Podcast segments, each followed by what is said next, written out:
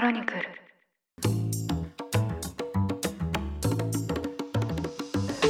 おはようございます。10月5日水曜日ニュースコネクト。あなたと経済をつなぐ5分間パーソナリティの野村貴文です。この番組では1日1つ5分間で世界のメガトレンドがわかるニュースを解説していきます。朝の支度や散歩通勤家事の時間などにお聞きいただけると嬉しいです。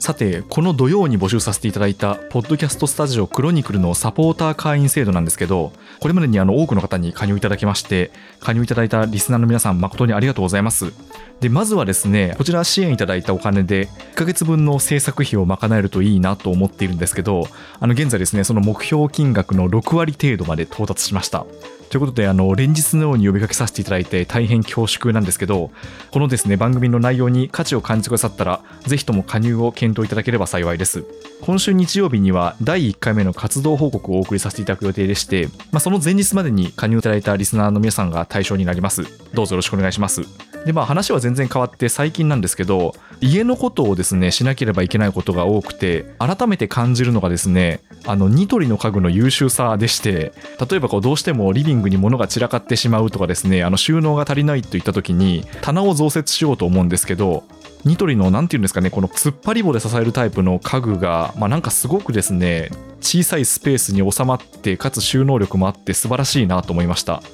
で、他の家具もですね、結構その日本の小さい家を前提にして商品開発が進められてるなと思うことがすごく多くて、企業努力を感じます。これちなみにですね、別に広告でも何でもないんですけど、消費者としてニトリをすごく最近よく使うものですから、この使い勝手の裏にはやはり商品開発の努力があるのかなと思いました。さて今日は北朝鮮の動向です。政府は昨日4日午前7時22分頃、北朝鮮から弾道ミサイル1発が発射されたと発表しました。このミサイルの最高高度は1000キロで、飛行距離は過去最高の4600キロです。日本の東北地方上空を通過して、排他的経済水域外の太平洋に落下しました。北朝鮮が日本の上空を通過する形で弾道ミサイルを発射するのは、2017年9月15日以来5年ぶりのことです。全国瞬時警報システム J アラートも2017年ぶりに発令されました。防衛省によりますと、今回発射されたのは、中距離弾道ミサイル以上の射程を有するミサイルということです。これは過去4回発射された火星12と同型、もしくは改良型の可能性が高いとみられています。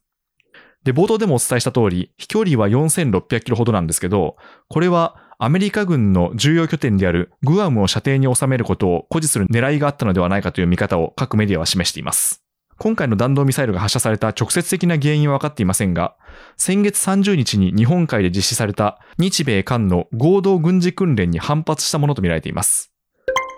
で、最近ですね、北朝鮮によるミサイル発射はかなり頻度が上がっていまして、防衛省の発表によりますと、今年に入ってからの弾道ミサイル発射は20回目、発射に成功したのは少なくとも36発に上るとみられています。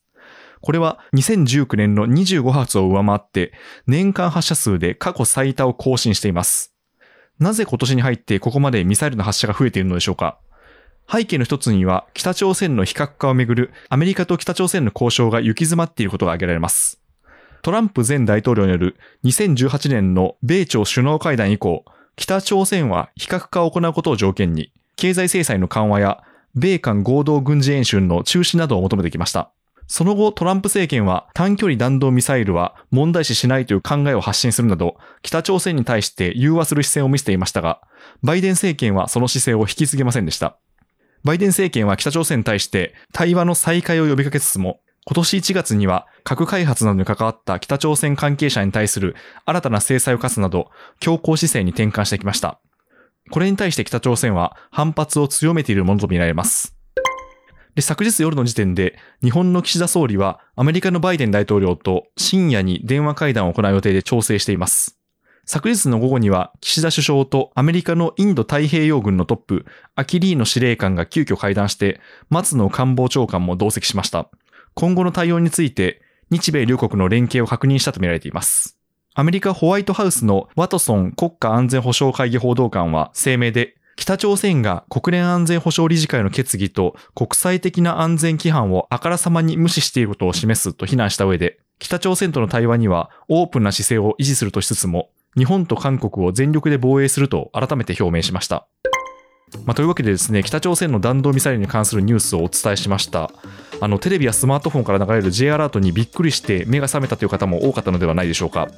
ちなみにですね、この2017年に日本上空を北朝鮮のミサイルが通過した際には思い出すとですね、まあ、その数日前にはですね、発射のリスクが伝えられていまして、で結構私はですね、本当に万が一日本に着弾した場合は、そして飛んでこようとした場合はどうしたらいいかということをですね、考えたことがありました。でその時にはですね一応自分なりに出した答えとしては都内にいればまずは地下鉄に逃げると。当時は東京のオフィスに通勤をしていたので最寄りの地下鉄はどこなのかとかですね、まあ、特にこう深い地下鉄大江戸線とかですねそれは一体どこにあるのかといったことを確認しました。ということでですね本当にあってはならないことなんですけどもしミサイル有事が発生した場合どうするのかシミュレーションしておくのもおすすめです。ちなみに明日は木曜パーソナリティの新井里奈さんが初登場します。ぜひお楽しみにしていただければと思います。ニュースコネクトお相手は野村貴文でした。番組への感想はハッシュタグカタカナでニュースコネクトとつけてツイッターに投稿ください。もしこの番組が気に入っていただきましたらぜひフォローいただけると嬉しいです。それでは良い一日をお過ごしください。